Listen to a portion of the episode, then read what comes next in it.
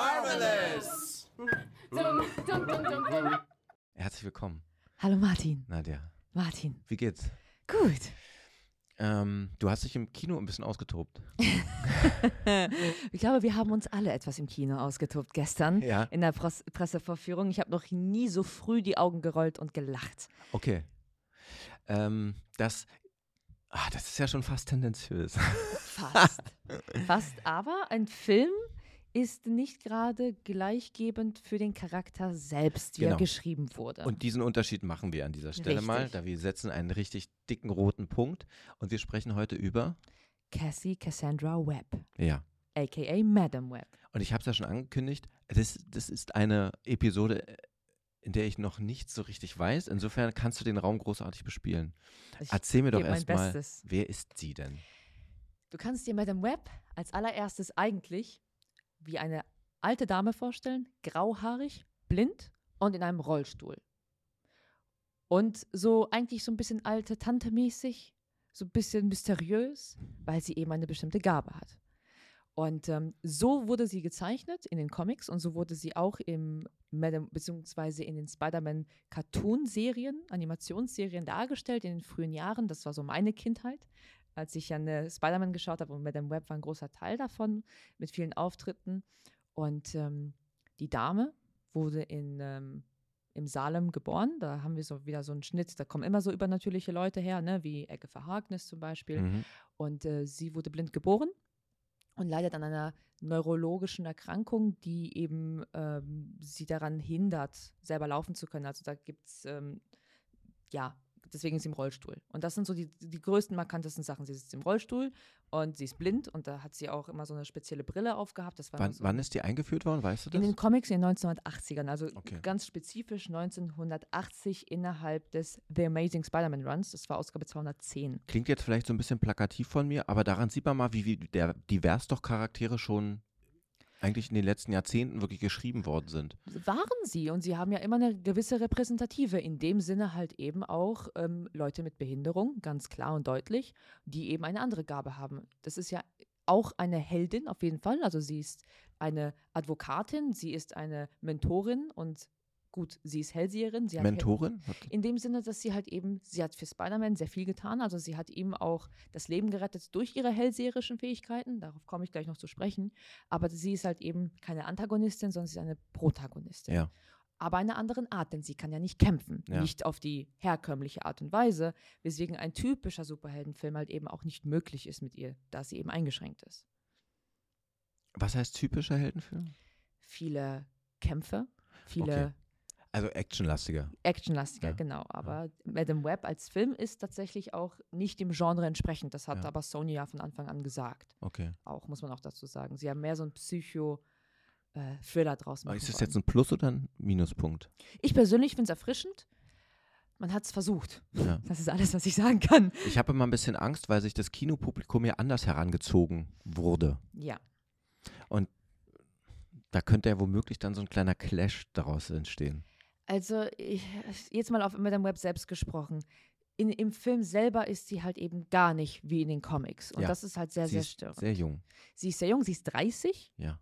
Ähm, der Film spielt in 2003 und ähm, Cassie ist dort eine Rettungssanitäterin, die rumgereicht wurde durch Pflegefamilien, weil ihre Mutter halt gestorben ist während der Geburt im Amazonas irgendwo in Peru. So ist die Da, Filminkarnation. da geht ja dann schon sozusagen diese ganze Lebensperspektive, die eine Person, eine alte äh, oder eine alte Person hat, völlig verloren. Aus so, einem- so einem Background, den man der Person dann geben kann. Eben, also in den Comics ist sie halt blind geboren und ist von Anfang an von dieser Krankheit äh, befallen. Und in den, im Film haben sie es halt eben diese Grundständigkeit rausgenommen und die kam dann irgendwann sehr spät im Film. Dann wurde erklärt, dass sie eigentlich krank gewesen ist. Das wurde schon diagnostiziert, während die Mutter schwanger war. Hm. Und deswegen ist die Mutter auf die Suche nach dieser komischen, komischen Spinne gegangen in den Hm. Amazonas, um die heilenden Kräfte dieser Also Spinne sie zu hat eine. Krankheit gehabt, durch die sie erblindet ist, oder?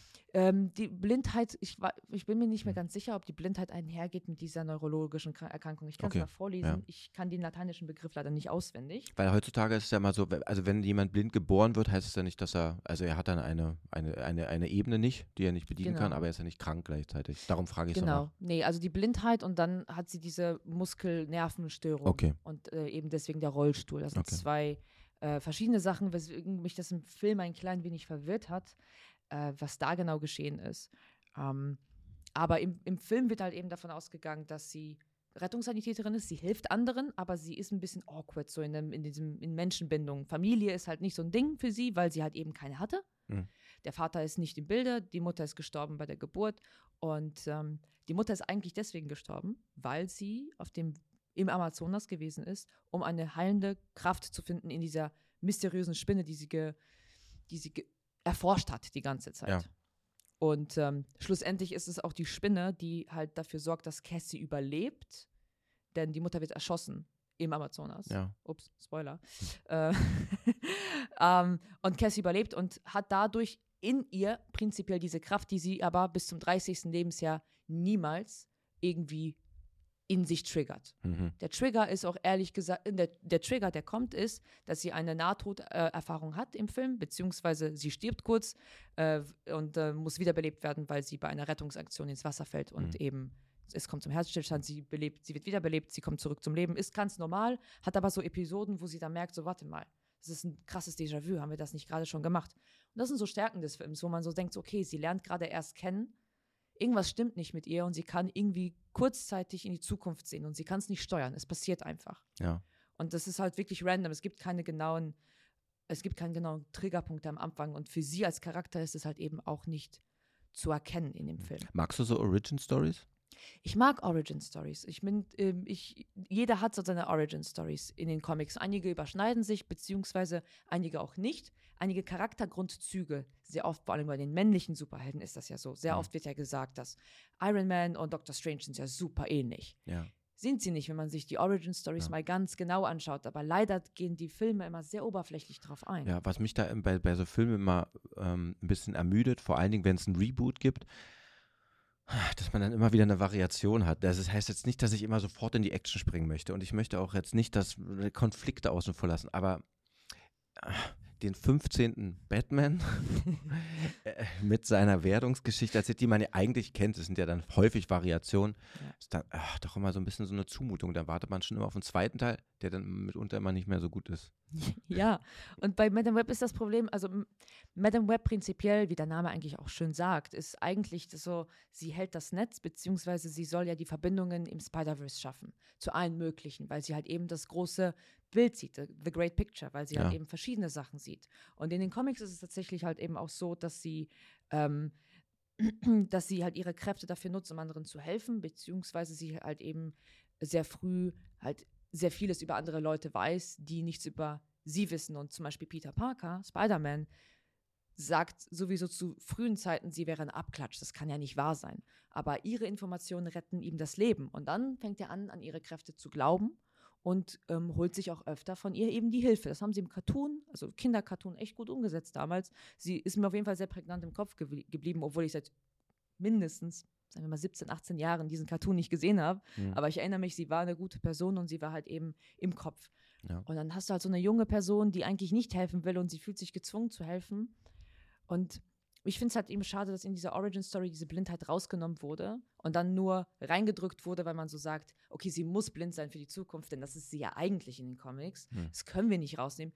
Wenn ein Mensch ein Leben lang blind ist und dann eben so eine, du hast in den Comics eine ältere Dame, die ein Leben lang schon gelebt hat und dann hat sie ist ja geprägt davon. Sie von Anfang an hat sie eine ganz andere Sicht auf Dinge. Ja. Letztendlich fehlt ihr dann jetzt ja auch keine Ebene, sondern sie arbeitet mit dem, wie, was sie hat, wie alle mit dem arbeiten, was sie haben und produziert daraus dann ihre Fähigkeiten und äh, lebt ihre Kompetenzen aus in irgendeiner Form. Genau, also in, in, in ihrer Form, sie muss das ja auch noch lernen. Ähm, aber generell, was Madame Web halt kann, ist, sie kann in die Zukunft sehen. Sie kann auch an mehreren Orten gleichzeitig sein. Das heißt wirklich so auf, auf einer spirituellen Ebene. Das haben sie im Film auch umgesetzt.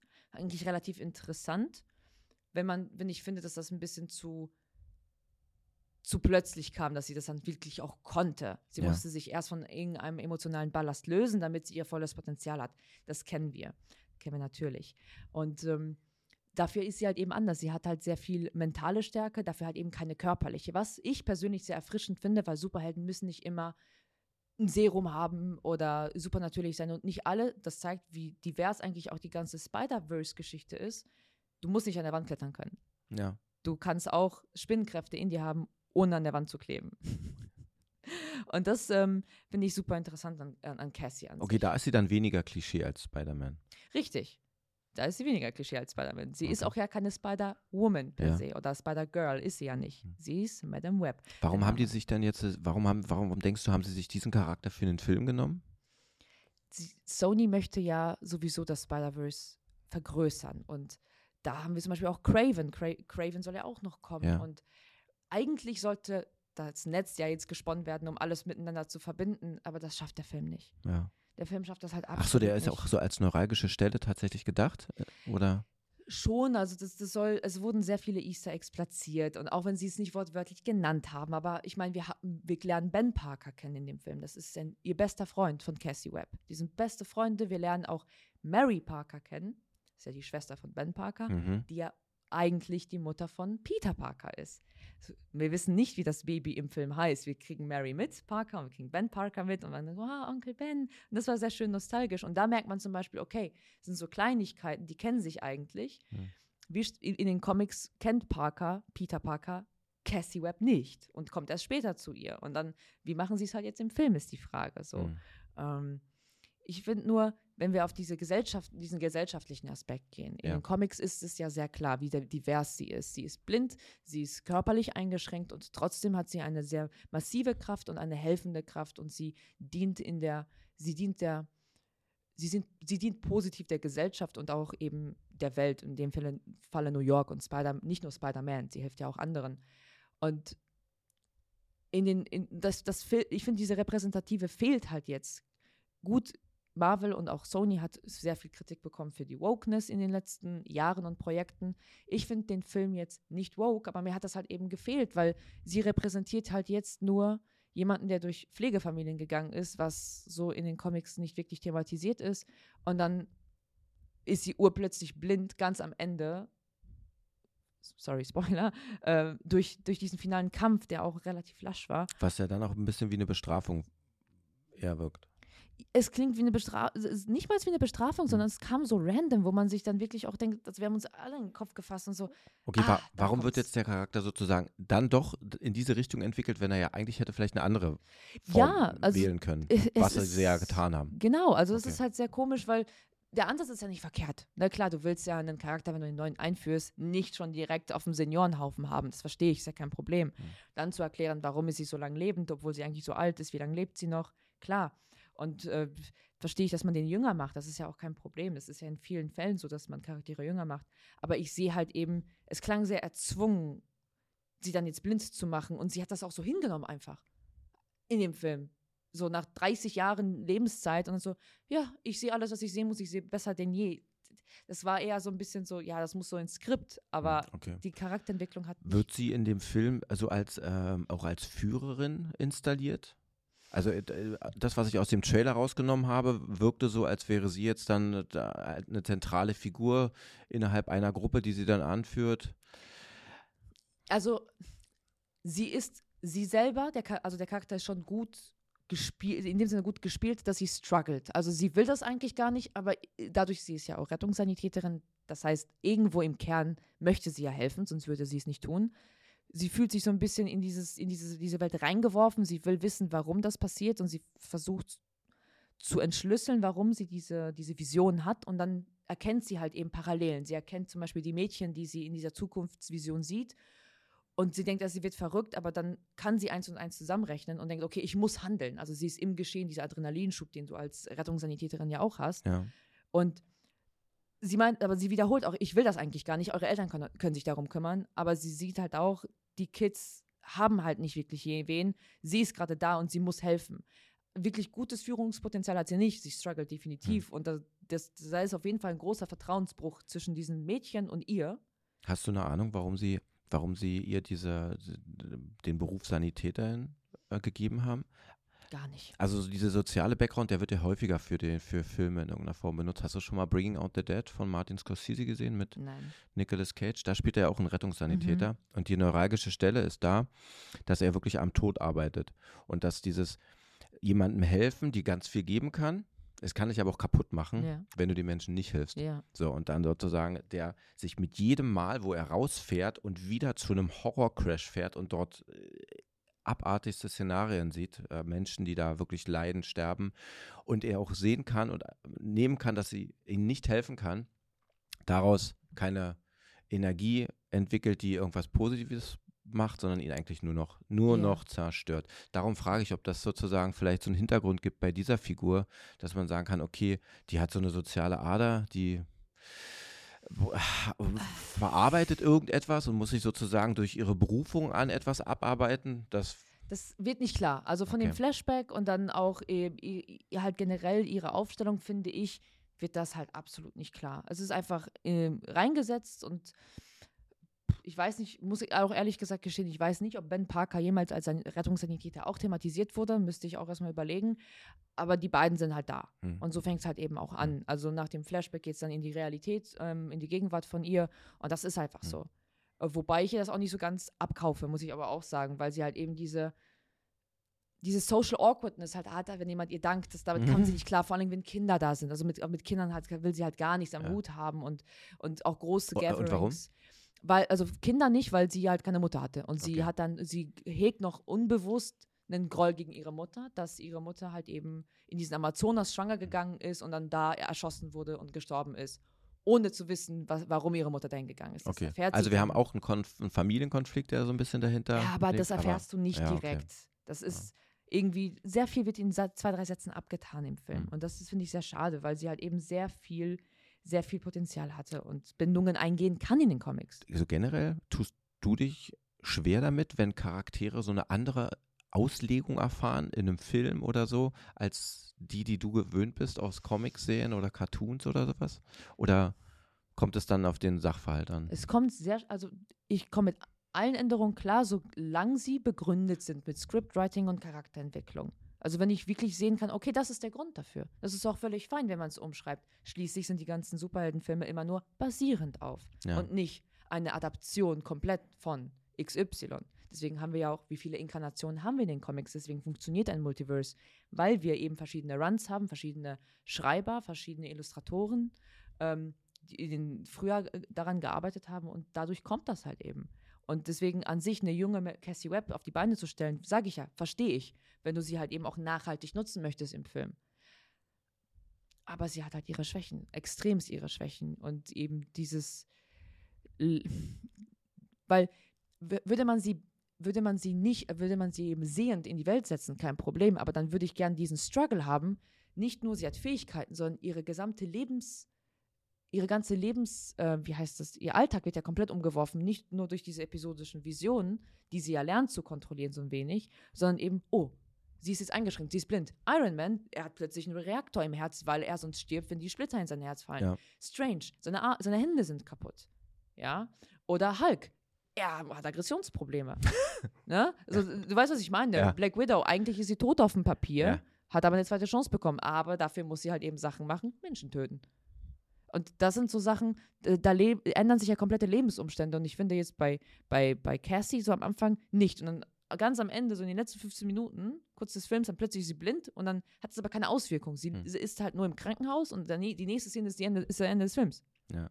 Das heißt, das wird, und im, wenn, wenn es ein Se- Sequel gibt, aber seien wir immer ehrlich, es gab keine Credits-Scenes, ich bezweifle, dass die daraus was machen, leider. Das ist dann so ein Nicht-Glaube dann im Endeffekt an das Produkt? Fühlt sich sehr stark danach an. Okay. Gibt es denn, wir haben ja jetzt nur über die Protagonistin gesprochen, gibt es denn einen nennenswerten Antagonisten? Also jetzt in dem Film gab es einen Antagonisten, Ezekiel, aber der ist halt nicht wirklich jetzt nennenswert. Also in den Comics ist der ja auch sehr profund und der wird aber hier im Film gar nicht erklärt. Und ich muss sagen, in Ezekiel bin ich jetzt auch nicht stark eingelesen. Es gibt, äh, ich weiß nur, dass die Sachen übernommen haben, auch im Film. Zum Beispiel, der läuft sehr viel barfuß rum. Hm. Wird aber im Film nicht erklärt. Das ist auf jeden Fall in den Comics so. Ich weiß aber auch nicht, ob es in den Comics erklärt wird. Und der Mann ist aber auch sehr lasch. Also der war zum Beispiel sehr arm. Ja. Ja, der war sehr arm.